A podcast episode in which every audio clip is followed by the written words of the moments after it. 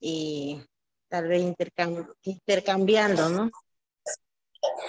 Conversación. Ok, muy bien. Gracias, Ana María.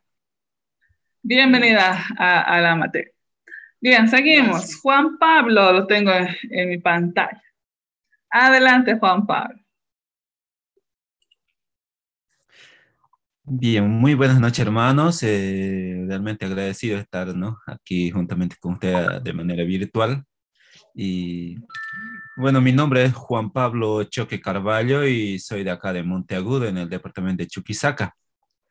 Bueno, el idioma obviamente de nativo español nomás y algo, algo que, que más o menos entiendo, eh, más que todo en, en lectura y en lectura más que todo el portugués con el inglés, algo, algo.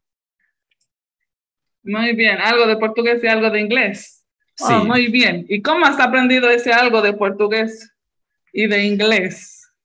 Bueno, tengo un amigo que es hermano, que más o menos viaja por lugares así, por Brasil, y no sé si lo conoce, hermano Johnny Camacho Beibar, Beibar Camacho, y él me estaba enseñando algo, ¿no? Pero sinceramente no, no lo puse en práctica. y inglés, estaba practicando algo con alguna aplicación en el celular, y, pero sinceramente es muy bajo que, que entiendo en lectura. Ok, gracias hermano Juan Pablo, entonces desde Monteagudo. Bienvenido. Es muy bueno conocerles y saber un poquito de, las, de los idiomas que ya saben hablar o de los que quisieran aprender. ¿Hay alguno que quisieras aprender, profundizar un poco más? Bueno, sería muy ideal perfeccionar lo que es el inglés, hermano. El inglés. Ok, muy bien. Gracias, hermano. Seguimos. Silvia, Silvia Vargas tengo en mi pantalla ahora. ¿Estás ahí? Eh, sí, sí, buenas noches. No puedo configurar, o sea, no sé, no sé por qué, pero no me permite este, mostrar el video. Desde hace rato estoy intentando, no sé, algo, seguro apreté y no, no se puede conectar. Pero bueno, mi nombre es en sí este, Silveria, Silveria Vargas González. Y y bueno, preguntaba sobre el idioma, ¿no? Este, hablo lo que es, este, bueno, español y también hablo un poco, no, no hablo un poco, entiendo mucho lo que es el quechua y también eh, inglés, no, no, sí, lo más este, primordial podría decir que un poco entiendo y eso. Muy bien, gracias, hermana. ¿Y cómo has aprendido ese poco de inglés que sabes y qué? Eh, aprendí, eh, aprendí en la universidad, teníamos una materia y, que entraba lo que es el idioma inglés, entonces aprendí algo. Ok, ¿cuánto tiempo has estudiado entonces de inglés? ¿Cuánto tiempo? Eh, bueno, un mes, un mes y medio por ahí. Mm, ok, muy bien, gracias hermana. A ver, ahora tengo a um, Oderay, ¿así se pronuncia?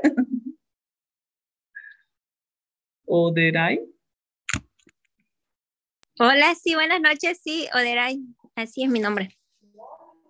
Buenas noches, hermana. Adelante, por favor, preséntese, que nos dice qué idiomas habla, cuál le gustaría aprender y cómo ha sido su experiencia, quizás aprendiendo algún otro idioma que ya sabe. Eh, hablo el español no más bien, el inglés más o menos y el portugués también. El inglés estudié en el CBA y en Language Connection, eh, un año en cada institución y portugués sé un más que todo hablar, aunque ya me estoy olvidando porque viví un año en Brasil. Luego, sé una cancioncita en ayoreo y los saludos en guaraní. Ah, muy bien, hermana. Eh, ha vivido en Brasil un año. ¿Ahorita dónde está? En Santa Cruz. Ah, desde Santa Cruz. Muy bien, bienvenida, hermana. Ahora ahí, entonces, que el Señor le bendiga. Vamos a seguir. Um, uh, se me ha desordenado mi pantalla, pero uh, aquí está. Stephanie. Stephanie. Ay, sí que ya no puedo pronunciar. Kawin. Buenas noches. ¿Me escuchan? Sí, adelante, hermano. Ok. Bueno, yo me llamo Stephanie uh, Cowenhoven de Chambi. Mi esposo Rodis está aquí también. Igual va a decir. um, estamos en Santa Cruz, eh, Bolivia. Eh, yo hablo, mi idioma materno es el alemán. Hablo el inglés porque nací en Canadá, fui al colegio allá. Perdón. Voy a apagar esto y el español porque pues nos mudamos a Bolivia cuando yo tenía 11 años y había que aprender el español. Ah, y el, alemán bajo el Plotich porque soy menonita eh, alemán, entonces es como un dialecto que nosotros hablamos. Los idiomas los he aprendido por necesidad. Eh, bueno, el alemán porque es mi idioma materno y el alemán bajo porque mis papás hablaban en casa y cuando nos mudamos a Bolivia ya solo, solamente era hablar porque entendía. Ah, el español sí aprendí con diccionario en el colegio. Ah, no había como eh, español como segundo idioma, entonces tuve que aprender utilizando un diccionario y creo que lo aprendí más o menos bien en unos tres años escribiendo, leyendo. Mi profesora de literatura era muy exigente con nosotros. hago un poquito del portugués ah, por, porque en la base de Jucum, donde vivía, habían bastantes brasileños ah, y me interesaría aprender el francés porque es el otro idioma de Canadá y también el holandés que, porque es tan similar al alemán bajo y se me hace que puedo hacerlo funcionar en ese sentido. Y también algunos otros idiomas, pero eso sería lo que más me ha interesado a mí. Gracias, gracias, hermana Stephanie. Ahora sí su esposo, adelante. Ok, hola, buenas tardes, buenas noches. Bueno, mi nombre es Rodis Avidán uh, Chambi. ¿Perdón? ¿Tu nombre? Rodis Avidán. Ah, Rodis. Sí, Rodis Sí. Eh, mi lenguaje materno es el español, aunque mis papás son de la cultura aymara. Así que yo entiendo el aymara, pero y hablo por palabras sueltas, pero no los puedo unir en frases. Tengo esa, ese problema. Pero entiendo todo el aymara y es porque mi abuelita hablaba en, en Aymara a mí y yo le respondía en español y ella entendía y fue una linda charla. y también eh,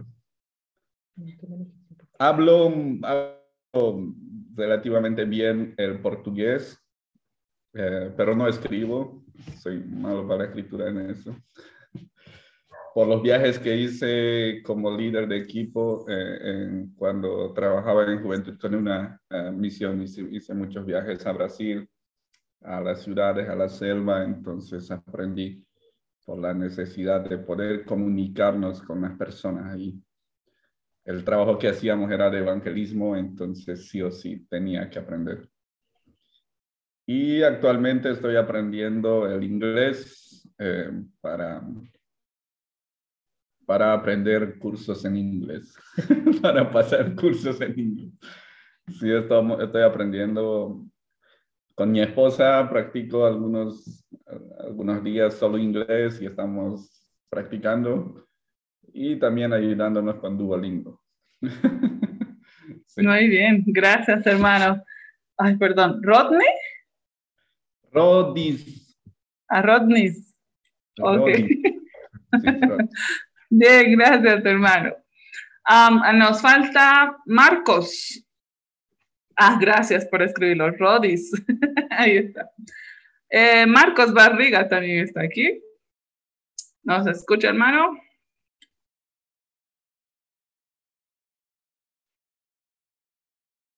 Su micrófono está apagado. Hola hermana, ¿cómo están? Buenas tardes queridos hermanos, un saludo cordial. Eh, soy de Monteagudo también, eh, primo de Juan Pablo. Eh, vivimos, bueno, él vive casi la mayoría en Monteagudo y yo vivo un poco más aquí abajo en la comunidad de San Miguel. Es un gusto poder participar. estoy muy agradecido por haberme añadido. Bueno, eh, yo normalmente hablamos el idioma nativo que tenemos aquí, que es el castellano. Entiendo un poco lo que es el, el guaraní, pero un poquito, eh, así para no morir de hambre, ¿no? Para pedirse agüita, comidita y algo así. Eh, un poquito también del portugués. Hace años fuimos de campamento con Juan Pablo y otros jóvenes para allá. Y sufrimos en, la, en los primeros días. no sabíamos cómo hablar, pero después ya como que le estábamos hallando el hilo y más o menos un poquito también comprendemos. Y a mí me gustaría aprender a profundizar más en el idioma del inglés. Y ese es mi, es un deseo. Muy bien, gracias hermano. Marcos, bueno, yo lo veo oscuro y no, no logro distinguir su rostro, pero espero que en las próximas sesiones ya, ya pueda conocerla y su, pueda conocer su carita por lo menos. Gracias. Bien. Gracias, hermanos. Lo que hemos hecho ahora es muy importante, el poder saber qué idioma hablamos, cuál es nuestro idioma materno. Ese se le llama L1 el lenguaje materno, es la primera lengua que nosotros hablamos. muchos, y especialmente aquellos que son hijos de misioneros, han aprendido a hablar dos idiomas en casa. Y se puede considerar esos dos idiomas como su L1, porque lo han aprendido en casa desde pequeñitos, ya sea que mamá le hablaba un idioma y papá le hablaba en el otro, y han aprendido los dos idiomas, pues eh, al mismo tiempo, pues se considera que esos dos son su lengua materna.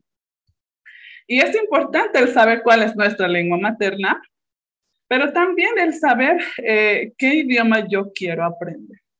Si ustedes tienen claro ya dónde el Señor les está llamando para ah, servirle, pues es importante saber qué lenguas se hablan ahí y qué es lo que usted quiere hay lugares en los que se hablan no solamente un idioma, sino se hablan varios idiomas al mismo tiempo. Eh, es importante saber, todo eso, porque hay lugares en los que hablan, por ejemplo, un idioma en casa, hablan otro idioma en, en el mercado, en la calle, otro, otro idioma lo hablan en la escuela y, y así. Hay varios idiomas que se hablan al mismo tiempo en el mismo lugar. Entonces es importante saber también qué idioma nosotros queremos aprender.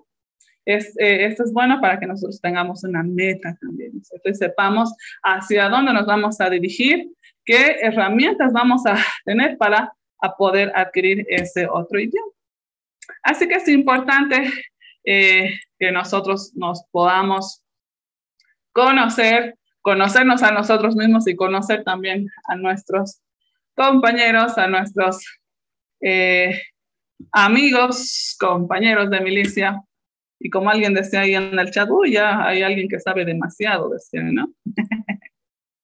es importante que nosotros podamos conocernos y juntos mutuamente podamos también animarnos a seguir aprendiendo.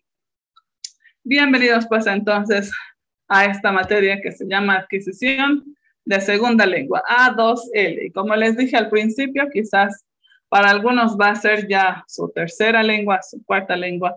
Y pues es bueno también eso, el saber cómo han adquirido el otro idioma, si ya saben dos, tres, cuatro idiomas. Es interesante el poder analizarnos y saber cómo hemos adquirido ese idioma. Si realmente las herramientas que hemos tenido han sido buenas para adquirir ese idioma o quizás han sido herramientas que nos han eh, truncado para seguir avanzando. Y vamos a, en esta materia, aprender a diferenciar todo, ¿cierto? Conocer a nosotros mismos, conocer eh, cuáles son nuestras, nuestras fortalezas, cuáles son nuestras debilidades también al aprender otro idioma y cómo nosotros podemos usar eh, de mejor manera aquello que realmente eh, nos ayuda todavía más a seguir fortaleciendo las habilidades que nosotros tenemos. Así que por eso es importante que nos podamos conocer. Hemos hecho esto, ¿no es cierto? Ustedes nos han dicho las lenguas que hablan, las que quieren hablar y cuál ha sido su experiencia, cómo lo han aprendido. Es interesante escucharles a, a, a, los que han dicho que hablan otros idiomas o que saben un poquito de otros idiomas, que lo han aprendido estando entre la gente, ¿no es cierto? Viviendo en el lugar. Vamos a ver más adelante realmente qué tan eficaz es esto. En esta materia vamos a ver eh, varias cosas. Uh, vamos a tener varias, eh, varias áreas de enfoque. Vamos a ver mm, el área espiritual al aprender otro idioma, la parte emocional y la parte también del área sociocultural para aprender otro idioma, para adquirir una nueva lengua. Entonces, estos, estas áreas, estos enfoques que, que tenemos realmente son importantes porque cada uno de ellos contribuye a la adquisición de otro idioma. Así que es muy importante que no olvidemos la parte espiritual al adquirir otro idioma también. ¿sí? Entonces, ¿qué más vamos a ver en este curso? Uh, vamos a ver varios métodos y enfoques de cómo aprender, cómo adquirir, pero también vamos a tener prácticas. Y este curso es bastante práctico. Vamos a tener sesiones de aprendizaje y para esto yo quiero que ya desde ahora les voy adelantando que ustedes vayan pensando en una persona que pueda ayudarles a ustedes en este tiempo para adquirir otro, otra lengua, para aprender otro idioma. A esta persona le vamos a llamar asesor. ¿Listo? Entonces, lo primero que ustedes deben hacer desde ahora ya es pensar en un asesor para el idioma que ustedes quieren aprender. Eh, por eso es muy importante esta pregunta. ¿Qué idioma ustedes quieren aprender al principio? ¿No es cierto? Entonces, pensando en el idioma que ustedes quieren aprender, que les gustaría fortalecer y si ya saben un poco, quizás quisieran profundizar un poco más en el aprendizaje de este idioma. Entonces vamos a tener estas sesiones de aprendizaje. Para esto van a necesitar ustedes un asesor. Así que busquen, vayan pensando en alguien que habla ese idioma que ustedes quieren aprender y que pueda tener un tiempito para ayudarles también en esta semana. ¿sí? Más adelante, eh, más eh, en la segunda parte ya, vamos a ver eh, qué cosas específicas ustedes tienen que pensar y observar en ciertas personas para que puedan ser sus asesores. Pero desde ahora ya les voy diciendo, porque vamos a tener esta parte práctica que es importante para cada semana que vamos a estar con esta materia. Todos los lunes. Ustedes van a tener sus sesiones de aprendizaje y van a también tener el tiempo para exponer lo que han aprendido con sus asesores. Entonces, esto es lo que vamos a hacer durante estas seis semanas. Va, bueno, esta es la forma como vamos a ir calificando. Asistencia es sumamente importante y dentro de la asistencia, hermanos, yo sí tomo en cuenta las cámaras. Es, por favor, por eso les pido que ustedes puedan tener las cámaras encendidas para que podamos vernos, podamos conocernos, interactuar también y eh, eh, eh, dentro de esto, de la asistencia se toma muy, muy en cuenta que ustedes puedan tener sus cámaras encendidas. Ahora, obviamente hay casos en los que sí se entiende que quizás la señal es débil. De, si ese es su caso, entonces también, por favor, díganme con toda confianza. Entonces vamos a, a, a ver también la forma como arreglar esto. ¿sí? Pero es importante que dentro de, lo, de sus posibilidades, es mucho mejor que ustedes puedan tener la cámara encendida. Las tareas escritas, el examen que vamos a tener, las exposiciones y el trabajo final que van a tener, pues también tienen su uh, porcentaje de calificación para aquellos que van a estar ya haciendo el curso de manera formal. ¿sí? Es importante que ustedes puedan eh, tener para el trabajo final todas grabadas todas sus sesiones con su asesor. Después yo les voy a explicar en qué consiste exactamente el trabajo final, pero eh, todas las sesiones que ustedes van a ir teniendo con su asesor eh, vamos a ver también cómo grabarlas, entonces no se preocupen de eso, pero sí les voy adelantando que ustedes tienen que grabar las sesiones con su asesor para poder poner también todo lo que vamos a, a aprender.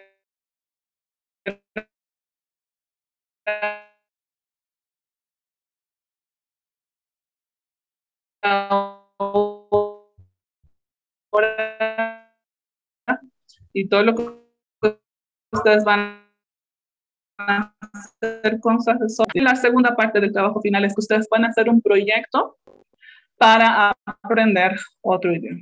Un proyecto eh, es un plan, es un plan en el que ustedes van a poner ahí qué idioma quieren aprender, en cuánto tiempo lo quieren aprender, qué métodos ustedes van a aplicar para aprenderlo, qué, eh, cuáles van a ser sus objetivos objetivos al mediano, corto y largo plazo también. Entonces yo les voy a dar un formato para que ustedes puedan ir haciéndose su plan, un plan que les va a ayudar a ustedes para aprender el idioma. ¿sí?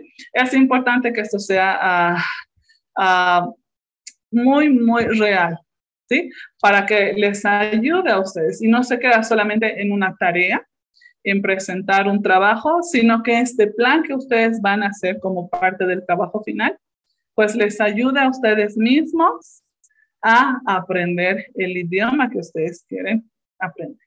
¿Sí?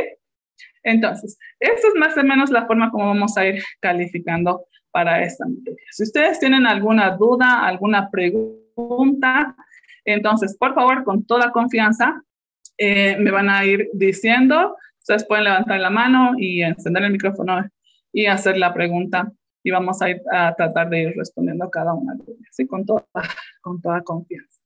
Esto es en cuanto a las tareas, los trabajos que ustedes van a tener en la plataforma y van a tener acceso ahí también al, al libro que vamos a estar usando y a todos los, eh, eh, el material que vamos a ir viendo también durante este, uh, esta semana, ¿sí? En, en, esta clase. Este es el libro que vamos a, a llevar como base se llama adquisición de segunda lengua, es el paso uno, aprendiendo una segunda lengua según el modelo de Jesús. Es ha sido escrito por un misionero. Entonces hay muchas cosas que realmente eh, nos van a ayudar porque es, viene de una persona que ha estado en el campo misionero, viviendo con la gente y eh, eh, haciendo incluso sus métodos que son efectivos para aprender otro idioma en el campo misionero. Vamos a ver este otro eh, material también, que son las primeras 100 horas. ¿Qué hacer durante las primeras 100 horas cuando queremos aprender otro idioma? ¿sí? Eh, este es un material que también va a estar ahí en la plataforma. Eh, y esta es una página a la que ustedes pueden acceder, que es la página de SIL, sil.org, y ahí ustedes también de esta, de, sobre este tema, ustedes pueden encontrar mucho, mucho material. Vamos a tener uh, un programa también para que ustedes puedan instalar en su computadora y vamos a aprender a manejarlo. Uh, en este programa ustedes van a introducir su propio material, lo que ustedes aprenden con su asesor. Entonces vamos a, a hacer esto también y ustedes van a tener acceso a, este, eh, a, a esta aplicación para sus computadoras. Bien, ¿alguna pregunta, alguna duda hasta ahí, hermanos?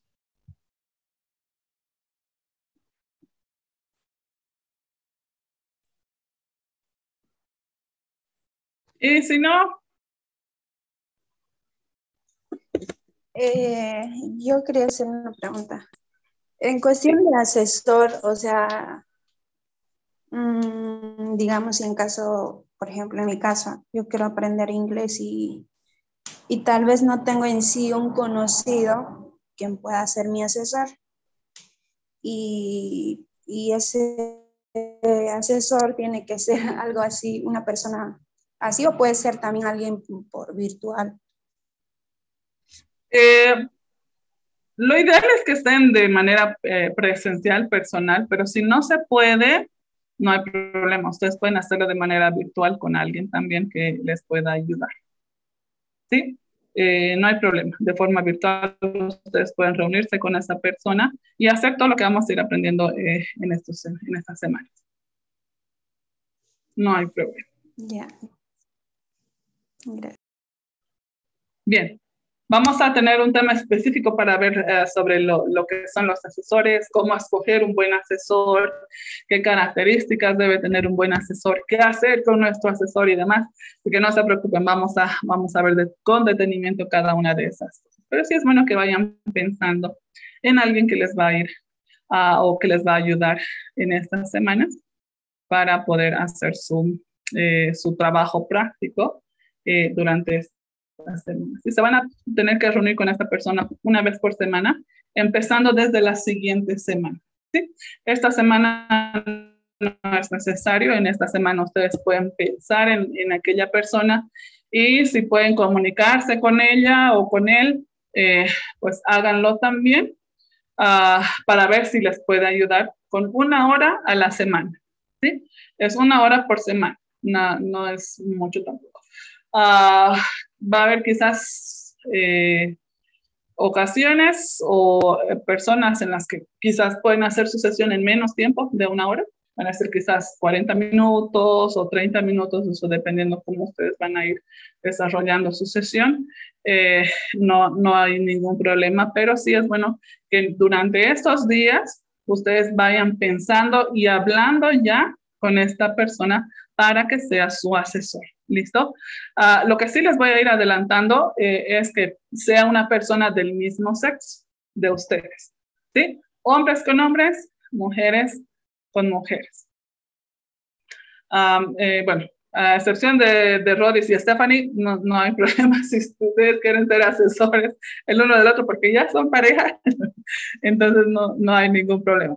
Pero por lo general, eh, especialmente para aquellos quienes son solteros o que eh, van a, aunque sean casados, pero van a tener un asesor que no es su pareja, es muy, muy recomendable y es realmente en lo posible hacer con la persona del mismo sexo. Hombres con hombres, mujeres con mujeres.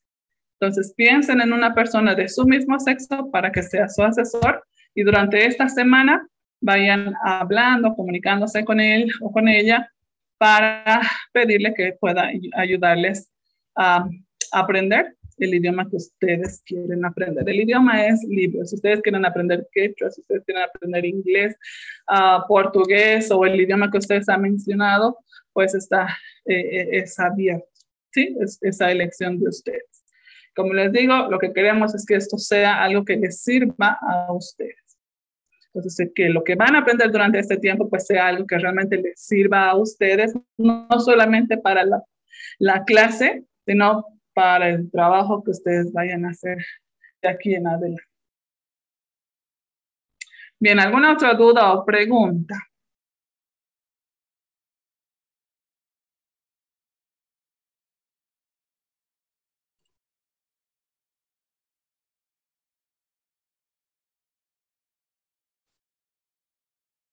Bien, si no, entonces vamos a ir a, ver un poquito de los objetivos de esta, de esta materia. ¿Sí? ¿Qué es lo que vamos a hacer eh, durante estas semanas? Primero vamos a investigar varios métodos. En, en el campo de la adquisición de segunda lengua de la hay varios idiomas, hay una gama muy grande sobre los métodos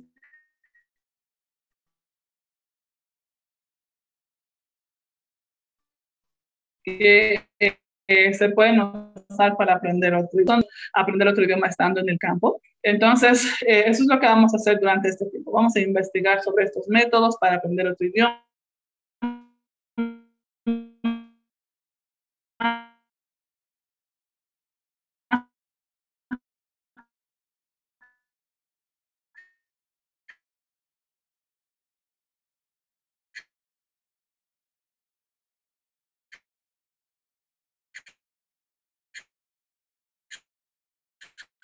Vamos a comparar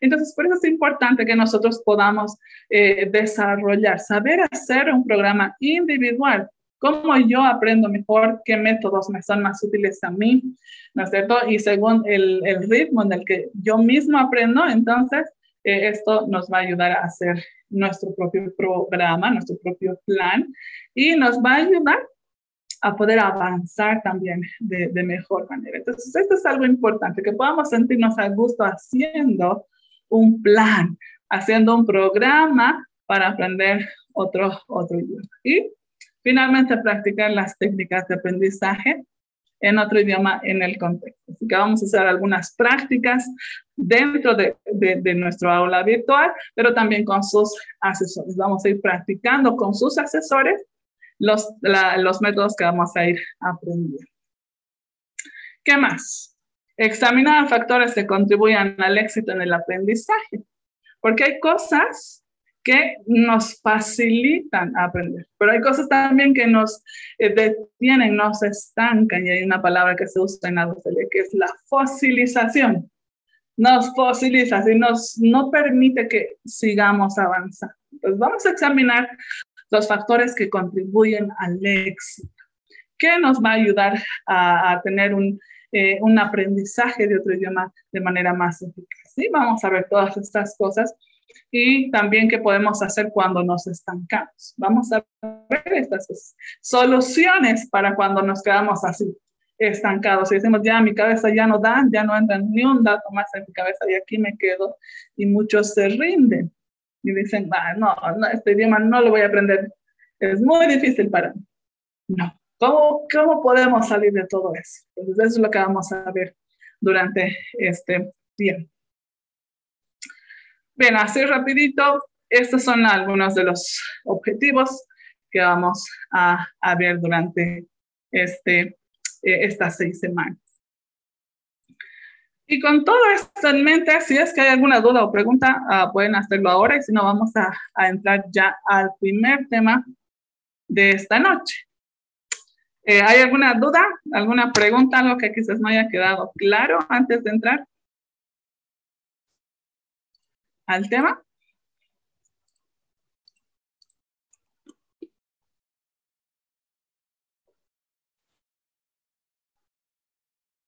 ¿No? Muy bien, entonces vamos a ver un video. Quiero que ustedes puedan ver con detenimiento este video que les voy a mostrar a continuación. Y luego me digan sus impresiones. ¿Qué les ha parecido? ¿Qué han visto? ¿Qué aprenden de, este video que vamos a ver? Ok, aquí va.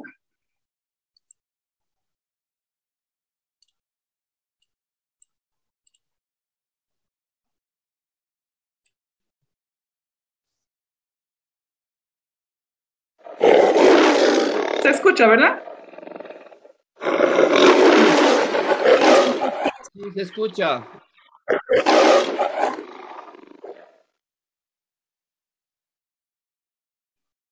Oh no. Jesus. You right? No, I'm having a bit of a nightmare, Ashley. What's the matter? Well, I've got all the international CEOs from around the world in this room. In 10 minutes, the annual summit's supposed to take place.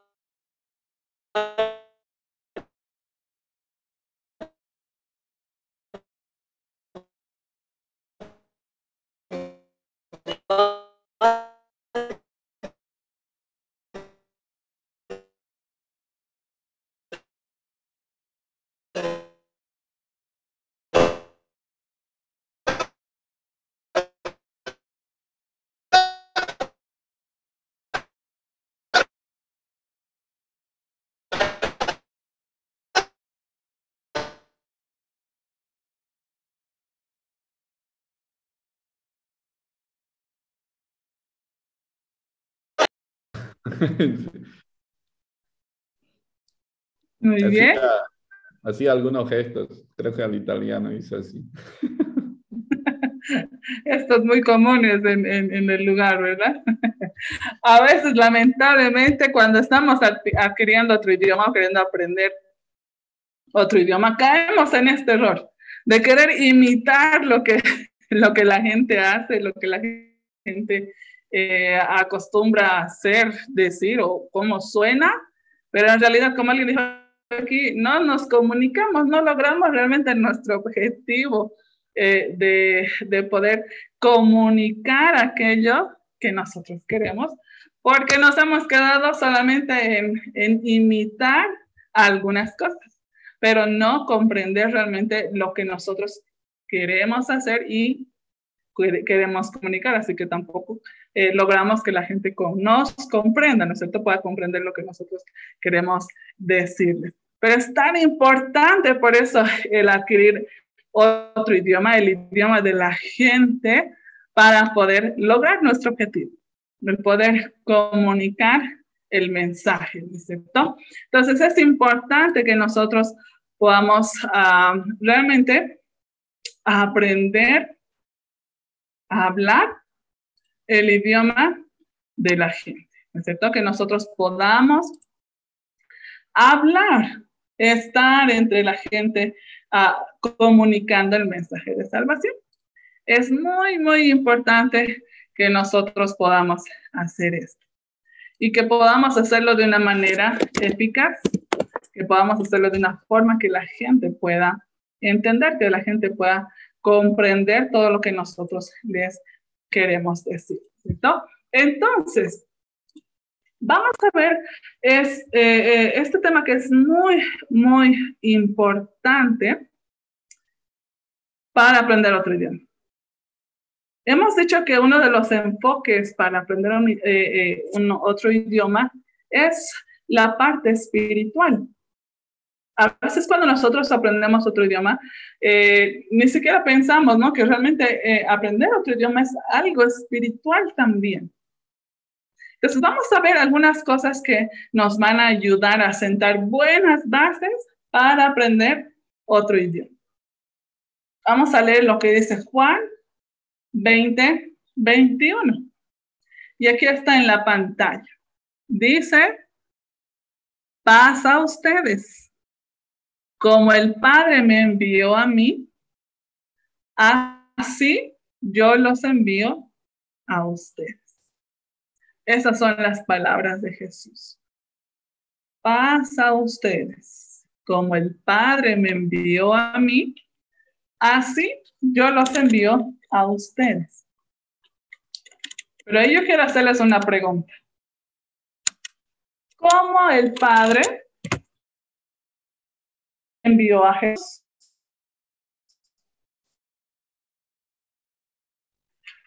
Porque Jesús dice, ¿no es? Como el Padre me envió a, o yo los estoy enviando a ustedes. Pero ¿cómo envió Dios, Dios el Padre, a Jesús aquí? al mundo. A ver, quiero que escuchar sus opiniones. 100% Dios, 100% hombre, ser humano. Muy bien. ¿Qué más? Lo, lo envió a un pueblo donde él entendía bien el idioma y era parecido a ellos y pudo vivir la propia cultura de ellos como si fuera uno de ellos, ¿no? Muy bien. Tan igual a ellos. Gracias. Gracias, Odray. Sí, como eh, alguien, alguien de la cultura, ¿no es cierto? ¿Qué más? A ver, hermanos, ¿cómo ustedes pueden ver que eh, Dios envió a Jesús?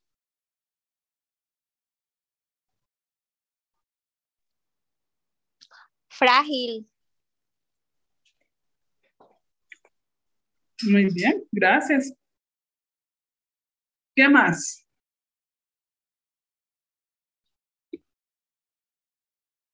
¿Qué más pueden decir de, de esto? Dice, como el Padre me envió, así los envió a ustedes. ¿Con propósito? Con un propósito, muy bien. Sí, ¿no es cierto? Dios envió a Jesús a este mundo de forma que nosotros los humanos, o bueno, eh, eh, los, las personas en aquel tiempo, pues lo han podido ver, ¿no es cierto? Han podido verlo a Jesús como un ser humano, alguien igual a ellos, alguien que ha tenido que aprender a hablar. ¿Ustedes se imaginan a Jesús de bebé diciendo agu? ¿O será que Jesús ya desde que nació, que era bebé, ya empezó a hablar? ¿Se ha puesto a pensar alguna vez cómo Jesús habrá aprendido el idioma siendo humano? Obviamente sabemos que es Dios y todo lo sabe y lo podía, pero se imagina que él de bebé ya hubiera estado hablando, ¿qué hubiera pasado con la gente? Se hubiera asustado. o le hubieran hecho un Dios en carne. pienso, que, pienso que hubieran, bueno, él era Dios y merece toda la, la honra y la gloria, pero no era su propósito que siendo bebé le adoraran todavía, sino que él tenía otro propósito. Y tal vez hubiera saltado algunos propósitos. Pero sí me he puesto a pensar a Jesús como bebé. Sí, ¿verdad? Es interesante cuando uno se pone a pensar en este aspecto eh, en cuanto a Jesús, que él fue un bebé a quien le tuvieron que cambiar los pañales, a que tuvo que aprender a gatear, a caminar y a aprender a hablar, a comunicarse con sus padres, comunicarse con eh, la gente de alrededor. Y cuando vemos de esta, de esta manera, podemos ver que sí, era algo frágil, ¿no es cierto? Y es la manera como nosotros, cuando estamos aprendiendo otro idioma, pues también muchas veces nos vamos a sentir frágiles, el de eh, no saber cómo hablar con la gente, no lograr hacernos entender, no lograr entender lo que ellos nos están diciendo. Pero esto es parte de la forma como Jesús nos está enviando a nosotros hacia aquellas personas que hablan otro idioma, tienen una cultura diferente, pero que hemos sido encomendados para hablarles a ellos del mensaje de salvación. Entonces es importante saber que todo esto de aprender otro idioma también está incluido en la forma como Dios nos está enviando a nosotros a, a estas personas. ¿verdad? Entonces, el modelo de Jesús es muy importante que nosotros siempre lo tengamos en cuenta, aún en esta área que es la adquisición de otro idioma, de otra lengua, ¿no es cierto? Jesús es nuestro modelo. Y eso lo vemos en Filipenses capítulo 2, versículo 5 al 8. Y dice, tengan ustedes la misma manera de pensar la misma aptitud que tuvo Cristo Jesús, ¿cierto? El cual dice, hizo a un lado lo que le era el cual dice, siendo en forma de Dios, no estimó el ser igual a Dios como algo a que aferrarse, sino que se despojó a sí mismo. Hizo a un lado lo que le era propio y tomó la forma, la naturaleza de cierto, la naturaleza de un hombre. Y eso es lo que conocemos como la encarnación, ¿no es cierto? El ser 100% Dios, pero también ser 100% hombre. Un bebé, un niño que tuvo que aprender a comunicarse en el lenguaje, en la lengua de las personas de aquel tiempo. Y dice que al presentarse como nombre se humilló a sí mismo y fue obediente hasta la muerte y no cualquier muerte, ¿verdad? Una muerte de cruz. Entonces, para todos realmente Jesús es nuestro modelo. La forma como Dios ha enviado a Jesús aquí a la tierra para mostrarnos el camino es la forma como Él nos está enviando a nosotros para hacer también lo mismo. ¿no cierto? Entonces tenemos nuestro gran modelo a seguir, que es Jesucristo. Pero Marcos capítulo 3, versículos 13 hasta el 14, nos dice de esta manera. Después llamó así a los que él quiso y vinieron a él y estableció a doce para que estuviesen con él y para enviarlos a predicar.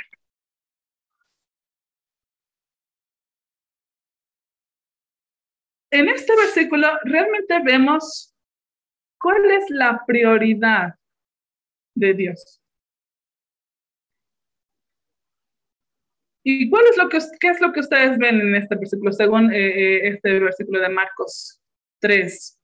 ¿Cuál sería la, la prioridad de Dios?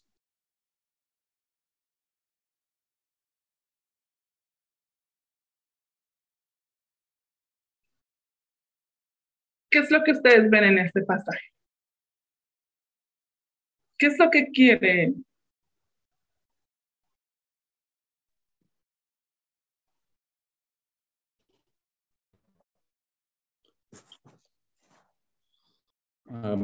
primero les llama a los discípulos o les escoge a, las personas que él quiere para estar con él, para vivir con él. No sé, yo pienso que lo llama primero para conocerle a él. Muy bien, gracias hermano. Así es. Dice que estableció a doce para que estuviesen con Él. Eso es lo primero que Dios quería, ¿no es Lo que Jesús quería hacer. Escogió a doce personas, a sus doce discípulos, para que estuvieran con Él, para que lo conocieran, para que realmente tuvieran una relación cercana y personal con Él. Y luego de eso entonces dices, y para enviarlos a predicar. Pero lo primero que Dios, Jesús quería eso, que estuvieran con Él, que lo conocieran, que conocieran realmente a Dios, que conocieran a, su Padre, que lo conocieran a Él, que realmente tuvieran esa relación personal con Jesús. Entonces, Jesús tenía este, este propósito. Primero quiso tenerlos con él. Y luego tenía en mente quizás la, la utilidad, ¿no es cierto?, de sus discípulos para enviarlos a predicar.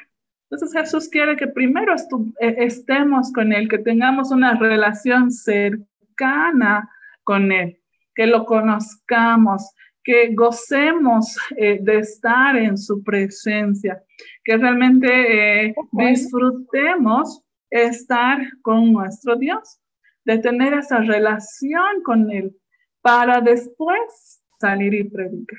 Entonces, primero, la prioridad de Dios es el siervo. El siervo es primero. Dios está interesado en cada uno de nosotros, primero como sus hijos. Y que realmente nosotros aprendamos a disfrutar lo que nosotros que podemos tener con él. Dice que C.S. Lewis dice, expresa esta verdad de la manera siguiente. Dios quiere siervos que se conviertan al fin en hijos. Él quiere darse, Él está lleno y se derrama. Se derrama para con sus hijos. En otras palabras, Dios no quiere obreros para suplir alguna necesidad que tenga Él, sino quiere primeramente estar con ellos, para criarlos, para ah, eh, construir esa relación padre-hijo, ¿no es cierto? Porque el siervo es necesitado. La experiencia de vivir con un pueblo aprendiendo su lengua debe provocar cambios que van mucho más allá de cambiar solamente las habilidades lingüísticas que nosotros tenemos, sino la dedicación a la lengua de sus anfitriones te puede llevar más cerca a Jesús cumpliendo con el primer propósito de Marcos 3. Es tan importante tener esto en mente. El aprender otro idioma, el adquirir otra lengua, es algo que nos va o que nos debe de llevar a acercarnos más a Jesús. Es algo que realmente debe de eh, cambiar no solamente nuestras habilidades eh, lingüísticas, ¿no es cierto? No solamente la forma de hablar, sino que realmente todo, todo nuestro ser. La adquisición de otra lengua pues debe de llevarnos a estar, a vivir más cerca de Dios, porque lo que Él quiere es que nosotros estemos con Él, ¿no es cierto? Así como hemos visto en Marcos 3. Vamos a tomar entonces este nuestro receso, ya son las 8.46, nos hemos pasado un minutito. Vamos a tener nuestro receso de 15 minutitos y volvemos a las 9, ¿no? Jonathan. Pastora, pastora, disculpe, ¿le puedo hacer una consultita, disculpe? Sí, claro. Sí, quisiera que me, eh, no, no logro comprender cuál es eh, la enseñanza que nos quiere dar usted con, con, esto que nos está tratando de explicar. No, no logro comprender cuál es su punto eh, al hablarnos de, claro, la palabra tiene siempre un fondo que es este, beneficioso, pero no entiendo su punto de vista de usted al al querer explicar eso y qué tiene que ver eh, lo que usted quiere enseñar con esto. ¿Me puede dar un pequeño punto de vista de usted, por favor? Nosotros queremos receso, después volvemos y, por favor. Sí, sí, pueden ir de receso y mientras tanto la profesora puede ah, responder la pregunta. Pero pueden ir de receso y vuelven a las nueve, y, pero para los interesados pueden quedarse a escuchar la respuesta. Entonces ya están de receso, pero sí puede responder la pregunta. Ok. Bien, entonces, ah, lo que quiero decir con todo esto es que realmente es tan importante el, el ver a Jesús como nuestro modelo para la misión, pero eso incluye también la forma de adquirir otro idioma. Eh, para aprender otro idioma, muchas veces nosotros lo que hacemos es solamente pensar en el área lingüística, eh, en los métodos, eh, en las estrategias y demás cosas que nos van a ayudar a aprender otro idioma. Pero es importante que no perdamos de vista también que aprender otro idioma también tiene que ser algo espiritual, algo que nos, nos lleve más cerca de nuestro Señor. Y no solamente pensar, porque muchas veces sucede que eh, decimos, ay, tengo que aprender, eh, bueno, dependiendo del método que uno elija, ¿no es? Tengo que aprender este, este, estas 50 palabras para esta semana y nos que atormentamos pensando en que sí o sí tengo que aprenderlo y, y nos dedicamos solamente al área, al área lingüística. Pero necesitamos nosotros realmente eh, tener en mente y no dejar de lado esta, esta área que es tan importante también en la adquisición de otra lengua, que es el área espiritual. Siempre ver a Jesús como nuestro modelo, que Jesús también tuvo que aprender otro idioma. Y cuando él ya lo hizo, pues eligió a sus apóstoles, ¿no es cierto? Ya de grande, cuando él empezó su ministerio, pues él eligió a sus apóstoles para estar con ellos, para eh, cuidarlos, para eh, que lo conozcan y demás, ¿no es cierto? Entonces, eh, cuando nosotros aprendemos otro idioma, es muy importante que nosotros tengamos todas estas cosas en mente también y no nos descuidemos y no dejemos de lado el área espiritual cuando estamos aprendiendo otro idioma. Más adelante vamos a ver que aprender otro idioma es también hacer ministerio. Nosotros podemos hacer ministerio cuando estamos aprendiendo otra lengua. Entonces es importante eh, mantener siempre en mente que el área espiritual es también importantísima cuando nosotros adquirimos otro idioma, otra lengua. Sí, no sé si me dejo comprender ahora.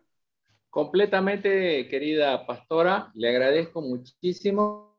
Me ha iluminado completamente. Y disculpe que no, no estuve desde el comienzo, de repente esto usted lo explicó antes y la verdad estaba en otra clase, por eso es que no, no, no pude ingresar puntual. Mil disculpas, por favor, y trataré de estar. Lo que quisiera que me informe una cosita más, ¿qué días y en qué horarios van a darse estas clases? Los lunes de siete y media hasta las 10 de la noche. Solo los lunes. ¿Perdón? Solo los lunes. Sí, A2L es solo los lunes. Y después ya eh, Jonathan les va a decir los otros, eh, que van a tener los otros días.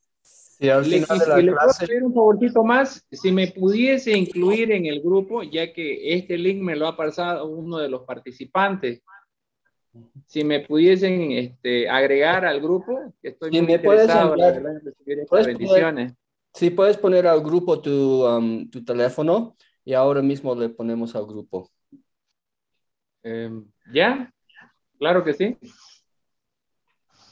Sí, al final de la hora le vamos a explicar a todos un poco de todo, ¿no? Entonces, si Gemino me da cinco minutos antes de las diez, um, les vamos a explicar todos esos detalles, ¿no? Y cualquier pregunta, entonces a las 9.55 vamos a explicar todo.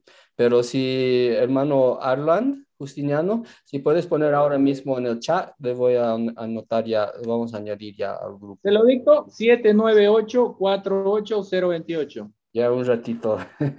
Voy a tener que abrir mi celular. Ya, ¿qué es? 7798. Ya, 798.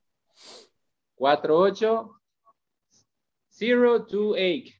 028. Justiniano. Esto... Hola, hola. Lo cortó su micrófono, hermano. Arland es tu nombre, ¿no? Erland, Erland. Ah, Erland.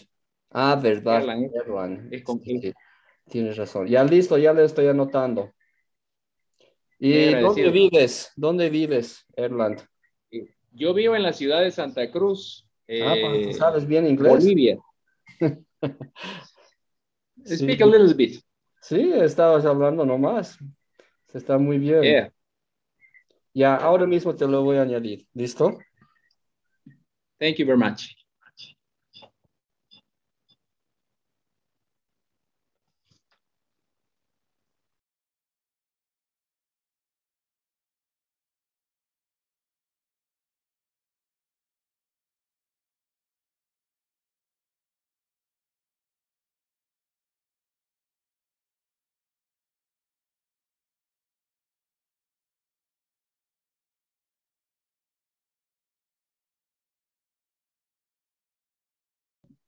Um, ya te estoy invitando, pero tú tienes que aceptar porque no, no entra directamente Erlan. Entonces ya te invité, pero necesitas aceptar la solicitud. Enseguida, enseguida, pastor, enseguida.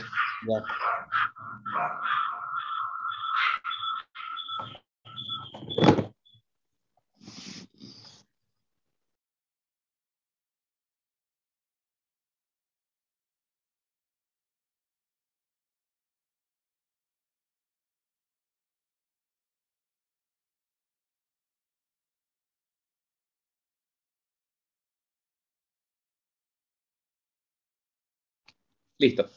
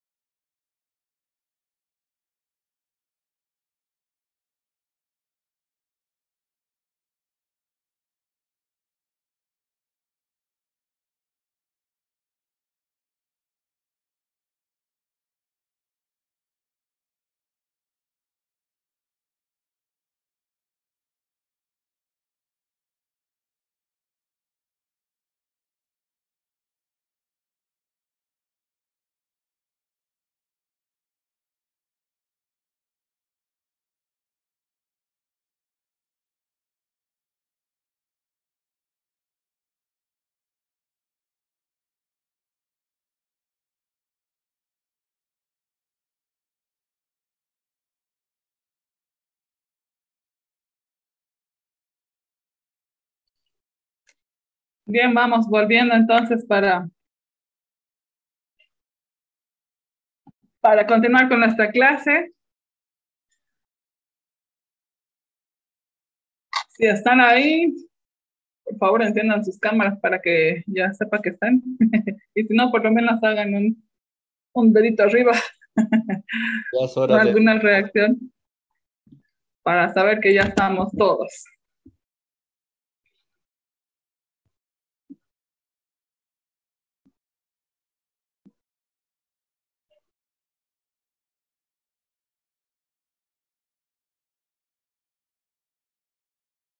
¿Listos?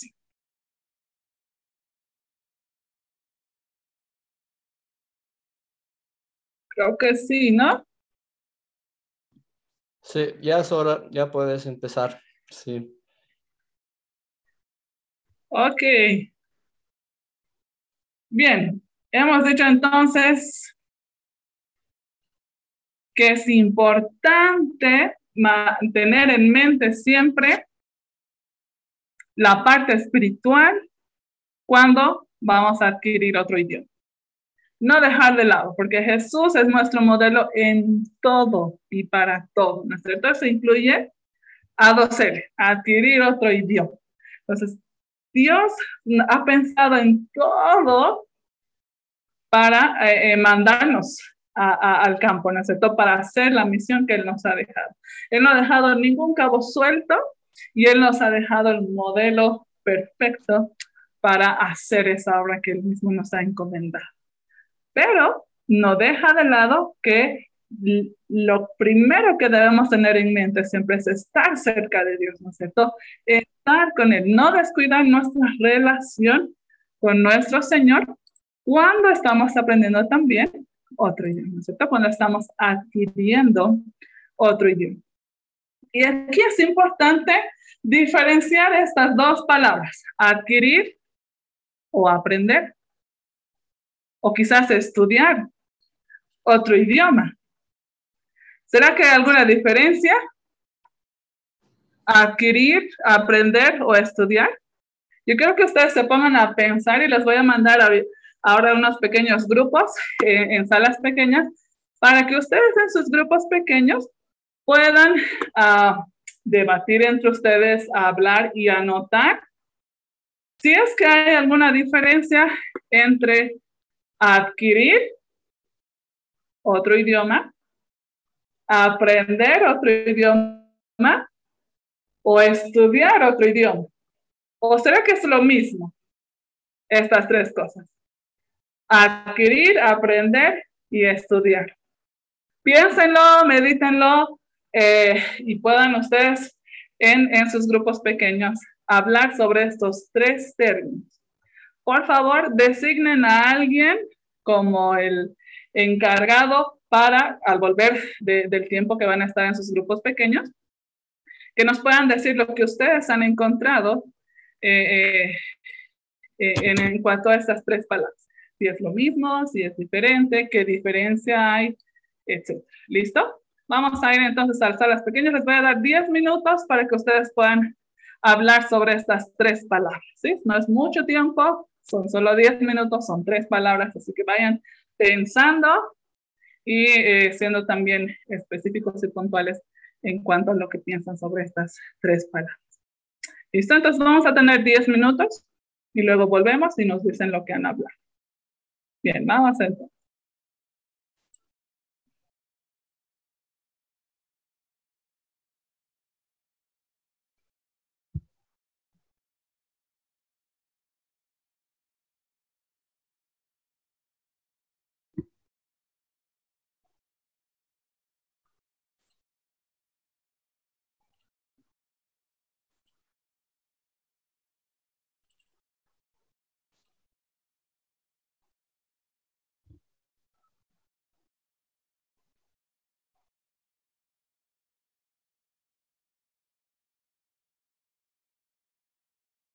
Um, Dina sigue aquí. Si puedes aceptar para entrar, por favor.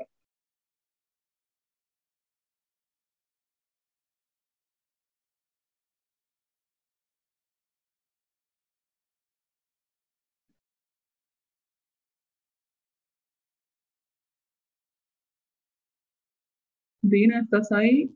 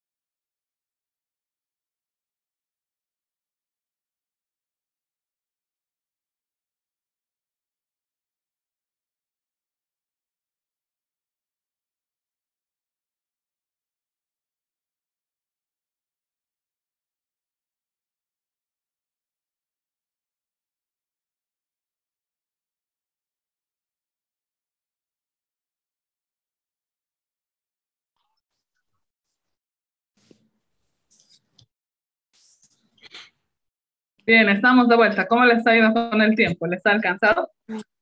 Sí. ¿Sí? ¿Qué había que hacer? ¿O no? Analizar los tres conceptos. Adquirir, aprender y estudiar. Si es lo mismo, si es diferente. ¿Qué es lo que ustedes han encontrado? Vamos a ir por grupos. Voy a empezar con el primer grupo en el que estaban Ana María, David, Erland y Silvia. ¿Quién es el encargado? ¿Qué, ¿Qué, es lo que han visto en su grupo?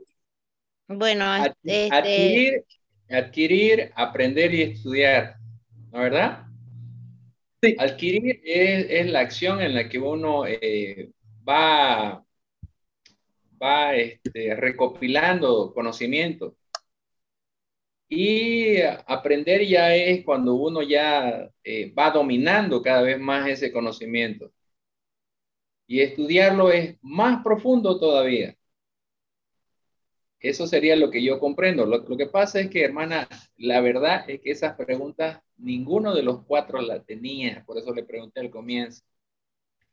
Nosotros hicimos relaciones con otro tipo de cosas, de cómo era, cómo se aprendía o qué era lo necesario para tener retentiva de un idioma.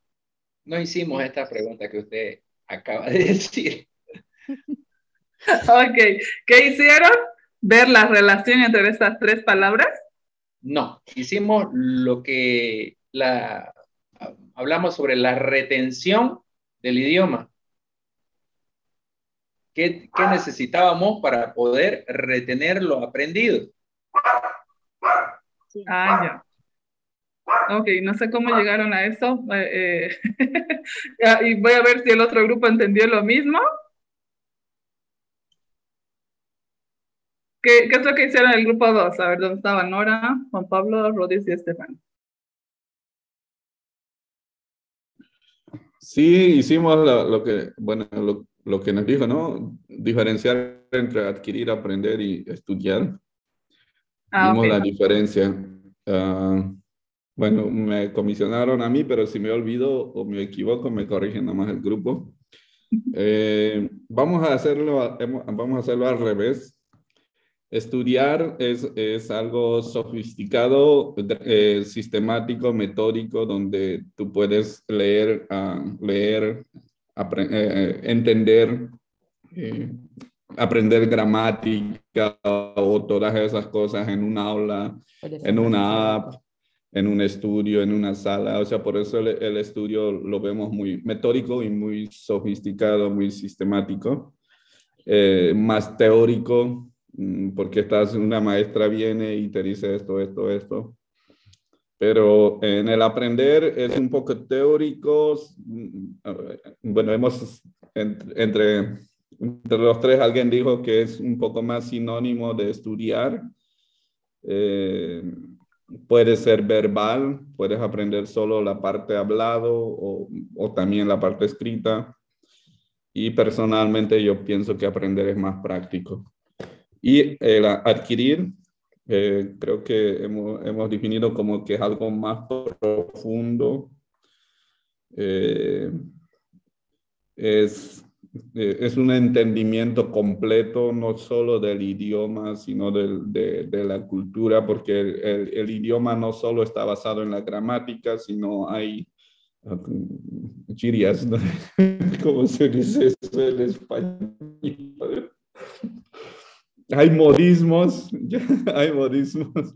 Entonces, cuando tú adquieres eh, el idioma, no es solo que estudias la parte gramatical, sino que adquieres los modismos, adquieres la cultura, la cosmovisión, la eh, ¿cómo sería? Las palabras religiosas o, o enfocadas. Y personalmente pienso que adquisición tiene que ver con adopción, porque no solo quiero aprender ese idioma, no quiero solo quiero saber el método o, o, o algo, sino quiero, si, si yo quiero aprender un nuevo idioma es que quiero adoptarlo. De querer estudiar el inglés yo quería hace 10, 10 años atrás, pero recién lo estoy adoptando, recién lo he querido adquirir el idioma. Entonces, hemos llegado a esas conclusiones. Muy bien, ok, gracias, gracias grupo número dos. Sí, eso era lo que había que hacer, ¿no es cierto? Diferenciar o ver si es hay alguna relación entre estas tres palabras. Adquirir, aprender y estudiar. Ah, y así a grandes rasgos lo que dijo Erland también eh, está muy, acertado. Pero sí me preocupa un poco ah, el hecho de, que hayan entendido otra cosa de la pregunta. Eh, bueno, la próxima vez creo que lo voy a poner por escrito para que ustedes puedan ir al, grupo ya con, algo más, más claro respecto a, la pregunta en específico. Pero está bien, gracias. lo que ustedes han dicho así es, es, es correcto. Y vamos a ver quizás con un poquito más de detenimiento cuál es la diferencia entre estos, entre estas tres palabras. Vamos a empezar con estas dos. Aprender y estudiar. ¿Qué será aprender y qué será estudiar? Ahora, cada vez recalcar y vamos a decirlo desde el principio, que uno no es mejor que el otro. ¿Listo? Solamente vamos a ver las diferencias. Aprender. ¿Qué es aprender? Dice que aprende adquiere la lengua para comunicar su interés y afecto a la gente con que se encuentra todos los días. Pero el que estudia un idioma dice que contempla la lengua con la esperanza de que algún día podrá usarla para comunicarse con la gente. Y eso es lo que ustedes han dicho. Quizás sí, en una escuela de idiomas se hace más esto, estudiar el idioma. Y como bien decía, eh, ay, perdón, Rod, Rod, sí, lo siento, se me fue el nombre. Rodis, ahí está, ya, ya, ya, ya, lo vi. realmente, eh, cuando uno está en la, en la escuela, el maestro te enseña, ¿no es cierto? En una escuela de idiomas, el profesor te enseña Ah, y muchas veces usa tu mismo lenguaje. Por ejemplo, si quieres aprender inglés, pero estás en una escuela de idiomas, entonces el profesor muchas veces te habla en español para enseñarte el inglés. Y lo que hace es que el estudiante está estudiando el inglés, pero probablemente no tiene con quién practicarlo cuando sale del aula. ¿No es cierto? Entonces, por eso es que muchas veces eh, eh, es esto lo que ocurre cuando uno estudia. Está el estudiante con la esperanza de que algún día lo va a poder usar para comunicarse con la gente, pero no tiene la oportunidad de hacerlo eh, en el día a día. La meta del que aprende dice que es conocer a la gente y ayudarle a conocerlos. Y la meta del que estudia es sacar buenas calificaciones para demostrar, según se cree, que ha aprendido la lengua, ¿no es cierto? Y es lo que muchas veces ocurre. El que saca la mejor nota es, wow, el que mejor sabe, aunque no siempre es así. El que aprende dice que usa el idioma para comunicarse con la gente. El que estudia, muchas veces ocurre que lo hace solamente como para cursar una materia más. Aprende una forma más de estudiar idiomas. El que aprende adquiere solo un poco del idioma, pero lo usa mucho para comunicarse con la gente del lugar donde trabaja. No importa que haya sido una frase, una oración o a veces un diálogo, solamente lo poco que ha aprendido lo usa mucho. El que estudia adquiere mucho vocabulario quizás, y es lo que muchas veces se ve en las escuelas de idiomas, es que te dan un vocabulario, una hoja llena de estos verbos, tienes que aprenderlos, ¿no es cierto? Para la siguiente clase. Y te dan ahí los 50 verbos para aprender. Pero quizás lo usan muy poco ya para hablar con la gente del pueblo que desea alcanzar.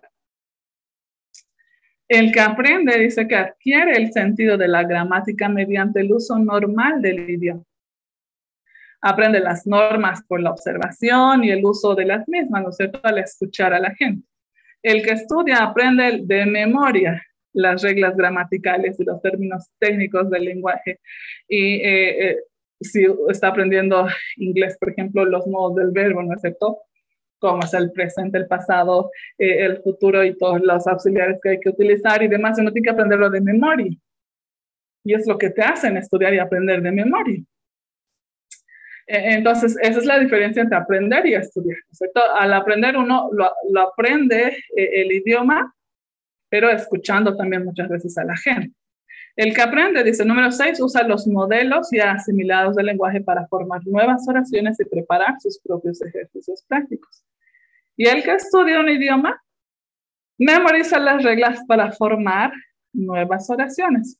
Y una vez más, vuelvo a decir, no es que uno es mejor que el otro. Para algunos, esto de la forma eh, de estudiar un idioma es más productivo que para otros.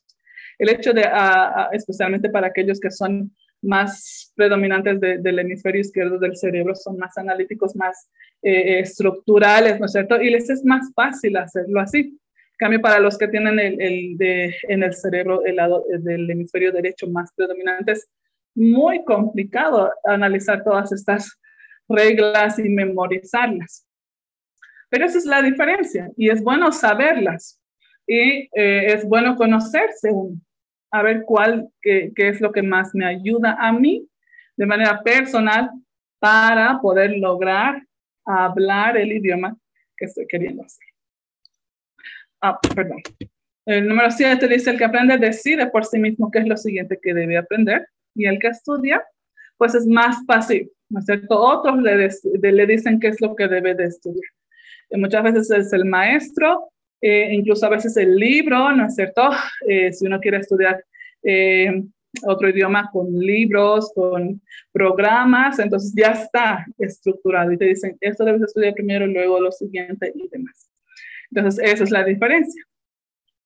El que aprende un idioma dice que eh, enseguida usa su material, ¿no es cierto? El material que necesita usar lo, lo hace, lo domina y, lo usa mucho. Su motivación es elevada y aprende rápido. Y el que estudia dice que cursa una materia. Quizás la usa en el futuro, quizás no, y por eso es que muchas veces, especialmente para aquellos que no, no, no les eh, da mucho esto de, del estudio gramatical de, de, una lengua, se truncan y dicen, no, yo, yo, yo no puedo, yo no soy bueno para este idioma, no quiero. Y no es tanto porque sea malo para, para, para el idioma o para la parte lingüística, sino es que quizás la forma, el estudio en sí de una, de una lengua no es lo que más le ayuda a esta persona. Entonces necesita cambiar su enfoque, ver otra forma para poder eh, hablar el idioma, entenderlo. El que aprende, dice, apunta a tener relaciones sociales, aprende a comunicarse con sus oyentes.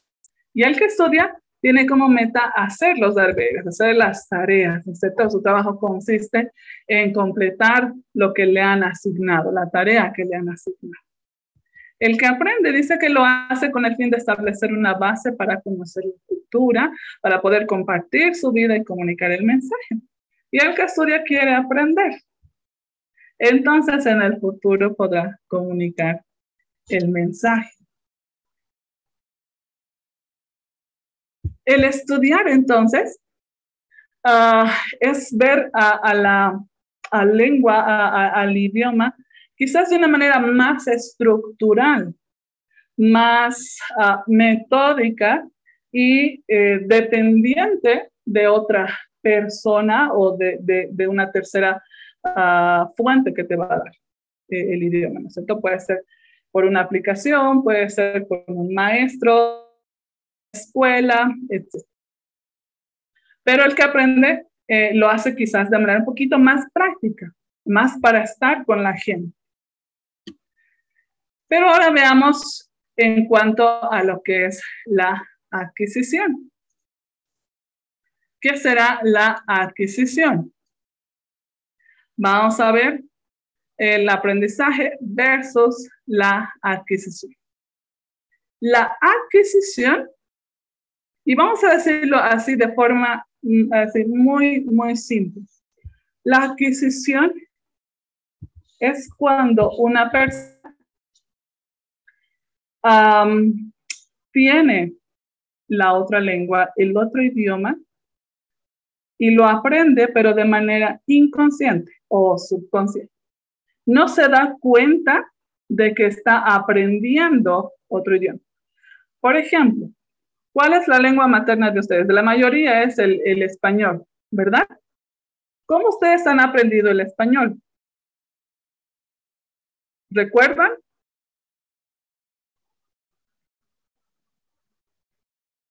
Yo me imagino que no. Escuchando. No recuerdan, ¿no es cierto? La cosa es que saben hablarlo y lo hablan perfectamente. No se han dado cuenta en qué momento lo han aprendido. Porque en realidad lo que hemos hecho es adquirir nuestro idioma materno por escuchar a nuestros padres, hermanos, abuelos en la escuela, en la calle, e, e, en cualquier lugar. Pero no lo hemos hecho de manera consciente. No es que hemos dicho, ok, hoy voy a aprender los saludos. No, y decir, ah, se dice hola, se dice buenos días, se dice buenas tardes, buenas noches, ¿qué onda? O no sé cuál es su forma de saludar, ¿no? No lo hemos hecho de forma consciente y estructural, sino lo, lo hemos hecho, hemos adquirido el idioma de una manera inconsciente. No nos hemos dado cuenta en qué momento lo hemos aprendido o, o en realidad hemos adquirido. Esa es la diferencia, ¿no es cierto? Cuando uno adquiere el idioma lo hace de manera inconsciente, no se da cuenta que lo está haciendo. Y es el, mejor ejemplo eh, es, el de los bebés, el de los niños. Uno aprende a hablar el idioma sin darse cuenta que está aprendiendo. ¿No es cierto? Todos, eh, eh, todo el entorno realmente contribuye para que este bebé, este niño, pueda hablar el idioma. Y, y, hay muchos factores que influyen, ¿no es cierto? Vamos a ver que realmente el, el, el recibir información clara ayuda mucho a adquirir el idioma. Por ejemplo, para aprender a decir mamá o para, para decir esta palabra mamá. ¿Qué es lo que hacen las mamás? No sé cuántas mamás y papás hay aquí, pero yo tengo tres hijos. y con mis niños siempre les hemos dicho, perdí mamá, mamá, mamá. A ver, di, mamá, mamá. Y lo hemos repetido, no sé, cuántas veces. Uno, dos, tres meses, cuatro meses, cinco meses, dependiendo de, de, cada niño. ¿no? A veces hay niños que, que aprenden a hablar más rápido, pero la forma como les decimos que lo que para que ellos lo repitan es muy fuerte y clara. Di mamá, entonces, mamá, mamá, y eso lo hacemos muchas veces. Entonces, eh, este tipo de información, cuando nosotros se los damos a los bebés, a los niños, para que eh, ellos puedan producir después eh, el, el, sonido, es muy importante cuando lo hacemos fuerte y lo hacemos claro. De la misma manera, por ejemplo, cuando están aprendiendo a escribir, por ejemplo, en, en primaria, o en kinder ya aprenden, ¿no es cierto? A escribir, incluso de kinder a veces, y hay otros niños que ya de tres años ya están aprendiendo a escribir. Pero ¿cómo les enseñamos a escribir? Ahí hacemos en la pizarra, ¿no es cierto? Grande, por ejemplo. Letra por letra. Muy bien. Pero también, digamos, hacemos claro, ¿no es? Y grande, aquí me falta la tilde. Mamá. Y si se los ponemos de esta manera, es mucho más fácil si nosotros ponemos de esta otra. ¿De cuál manera aprenderán mejor? Si se lo enseñamos a escribir de esta manera o así con letra de doctor. La de arriba primero. Sí, la, más información separada. Exacto. La información clara y precisa es mucho más eficaz para que uno pueda aprender eso, ¿no es cierto? Entonces, cuando uno quiere adquirir otro idioma, lo hace de manera inconsciente, pero cuando recibe este tipo de información clara, precisa, de forma que podamos entenderla. Ahora, como hemos dicho al principio, tanto adquirir, el aprender y el estudiar son formas diferentes de acercarse a un idioma, pero ninguno es mejor que la otra, sino que son formas diferentes de hacerlo. Y esto va a depender de eh, la personalidad del aprendiz, de la forma en la que uno aprende mejor. No sé si ustedes alguna vez han hecho un test de aprendizaje. ¿Alguien ha hecho alguna vez esto? ¿Sabe cuál es su forma de aprender? Erland lo ha hecho. ¿Cuál es su forma de aprender, Erland?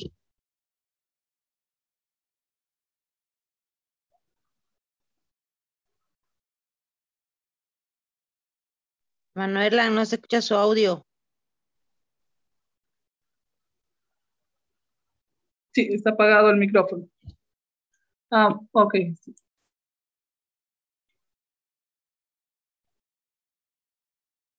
Sí, le he hecho ya, le he mandado una solicitud para que encienda su audio.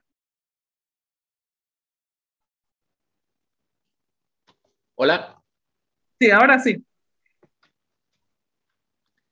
¿Cuál es su estilo de aprendizaje, Emanuela? Ah, eh, escribiendo siempre, escribiendo, repasando, a la vez se escribe, a la vez se memoriza. Muy bien, ese es su estilo de aprendizaje. Hay varios estilos de aprendizaje y lo que vamos a hacer en estas semanas que yo les voy a mandar, y esto es parte de la tarea para la siguiente semana, yo les voy a enviar al grupo de WhatsApp un test de estilo de aprendizaje. Yo creo que ustedes llenen ese test de estilo de aprendizaje para conocerse ustedes mismos. Es muy importante que nosotros nos conozcamos. Usted puede conocer cuál es su estilo de aprendizaje, si es visual, si es auditivo, si es kinestésico. Eh, eh, esto va a um, influir mucho en los métodos que usted va a adoptar para adquirir o para aprender o para estudiar otro idioma. Sí, entonces es importante que nosotros podamos conocernos. Eh, como les decía, quizás para los que eh, son más estructurales, porque vamos a ver que el estilo de aprendizaje no solamente son estos tres tipos, sino que incluye mucho más y lo vamos a ver la siguiente semana. Eh, uno de los factores en el estilo de aprendizaje es cuál hemisferio de su cerebro es más predominante, si es el izquierdo o el derecho. Y dependiendo si es su hemisferio izquierdo o es su hemisferio derecho, eh, realmente le va a ser más fácil adquirir, estudiar o aprender otro idioma. Generalmente para los que son del lado izquierdo son más estructurales, les gusta eh, eh, ver las reglas, ¿no es? Y entenderlas bien.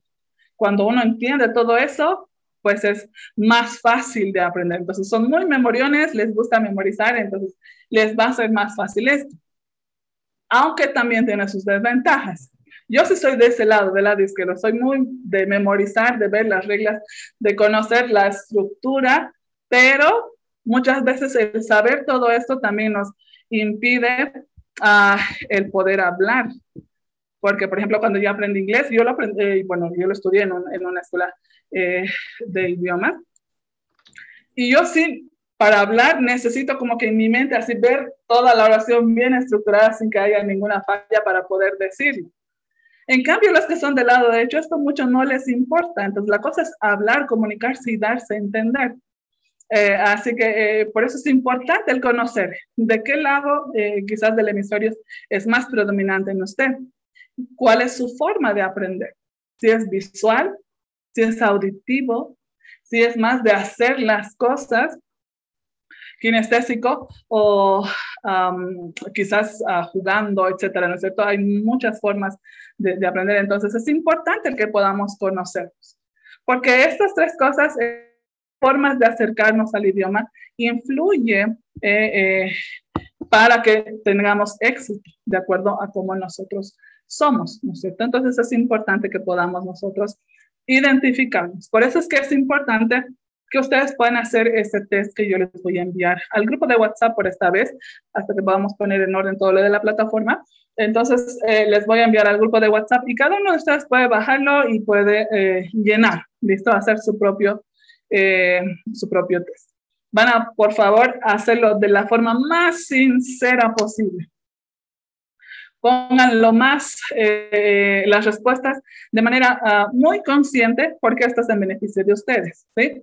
No, y voy a recalcar nuevamente, ninguno es mejor que el otro, sino que son formas diferentes.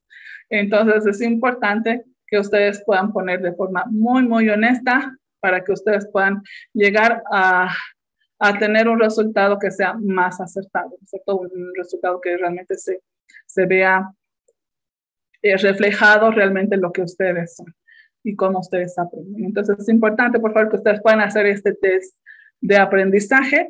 Y el otro que les voy a mandar es de actitud. Porque la actitud con, la que nosotros nos acercamos a un idioma también es muy, muy importante. Eh, la forma como nosotros vemos el idioma que vamos a aprender es muy importante va a afectar la actitud que nosotros vamos a tener a, para aprender, para adquirir ese otro, ese otro idioma, esa otra lengua. Entonces es importante que ustedes puedan hacer estos dos tests que les voy a mandar. ¿Listo? Esta es la tarea para la siguiente semana. Ustedes pueden llenar estos, estos dos tests que yo les voy a enviar. Ahí mismo, eh, eh, en las hojas, pues está la, ah, la, forma de cómo pueden resolver y les voy a mostrar enseguida para que eh, vayan familiarizándose y podamos de esta manera uh, llenar de forma más fácil. Ok, les voy a mostrar. Esta es la, la, la prueba que ustedes van a hacer. Ah, lo que ustedes van a hacer es solamente llenar o marcar una de estas tres casillas de acuerdo a lo que dice la, la pregunta o la afirmación que está aquí. Por ejemplo, dice el número uno, recuerdo más la información que escucho que la que leo. Ustedes pueden poner a menudo, a veces, rara vez o nunca recuerdo lo que escucho. O, o más lo que lo que escucho que lo que leo.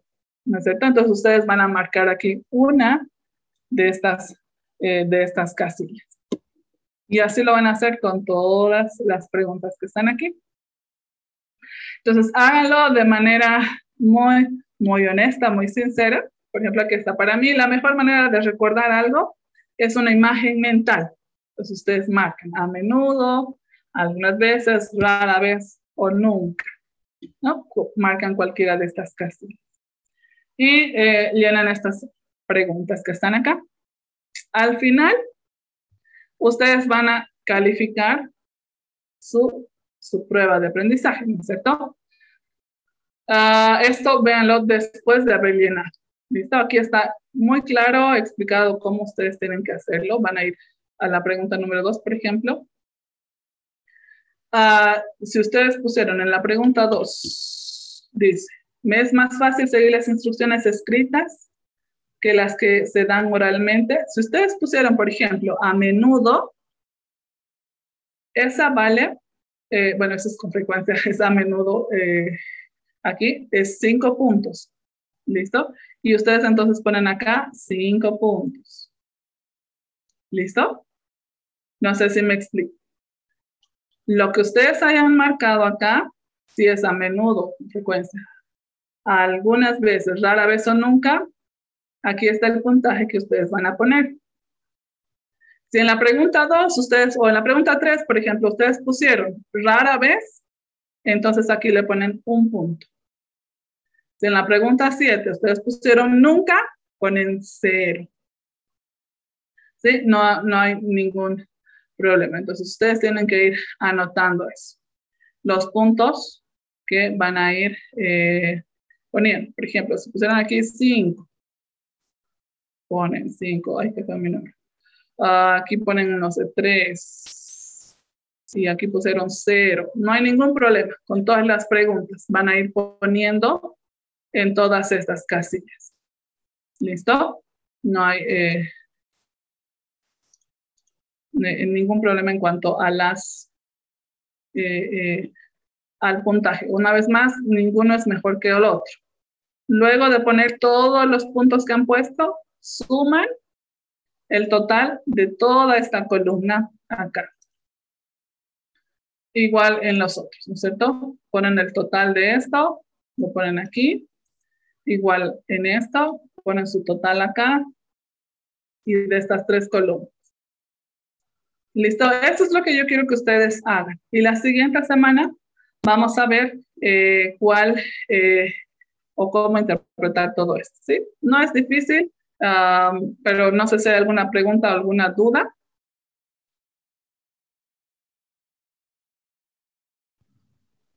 sobre esto.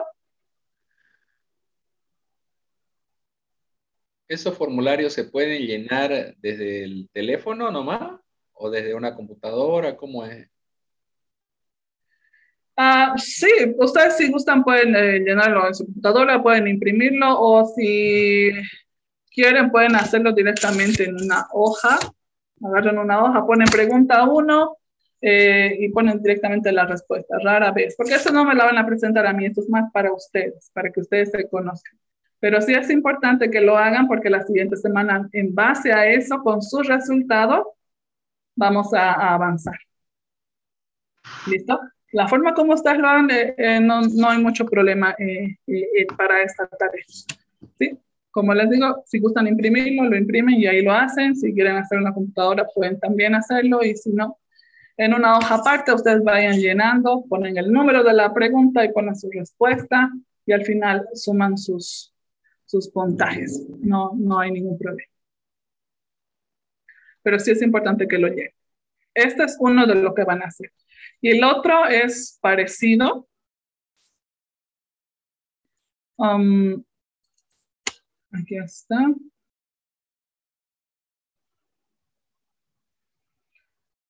El otro tiene más, eh, tiene que ver más que todo con la actitud con la que uno se, se acerca a un idioma, es este de acá. Actitudes hacia el aprendizaje de idiomas.